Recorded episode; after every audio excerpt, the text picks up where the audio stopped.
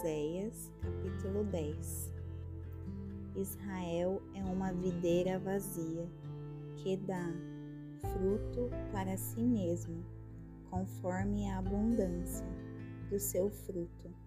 Multiplicou também os altares, conforme a bondade da sua terra. Assim fizeram boas imagens o seu coração está dividido. Agora serão achados em falta. Ele demolirá os seus altares e destruirá as suas imagens. Porquanto agora dirão: Não temos rei, porque não tememos ao Senhor. Ou quem então faria um rei a nós? Falaram palavras jurando falsamente, fazendo um pacto. Por isso o juízo florescerá como erva peçonhenta nos sulcos dos campos.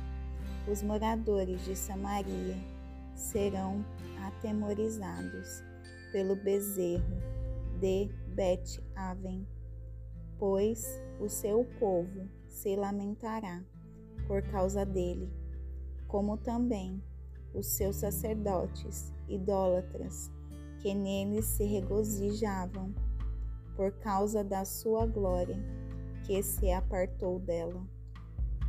Também será levada para a Assíria como um presente ao rei Jareb.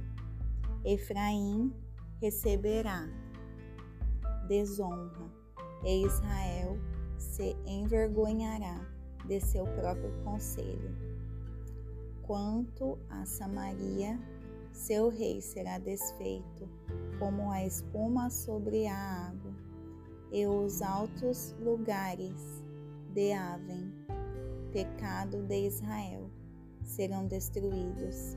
Espinhos e cardos virão sobre os seus altares e dirão aos montes: cobre-nos e as colinas, cai sobre nós. Ó Israel, pecaste desde os dias de Gibeá. Ali permaneceram a batalha em Gibeá contra os filhos da iniquidade, não os alcançaram. Está em meu desejo castigá-los e os povos serão reunidos contra eles quando os prenderem por causa da sua dupla transgressão.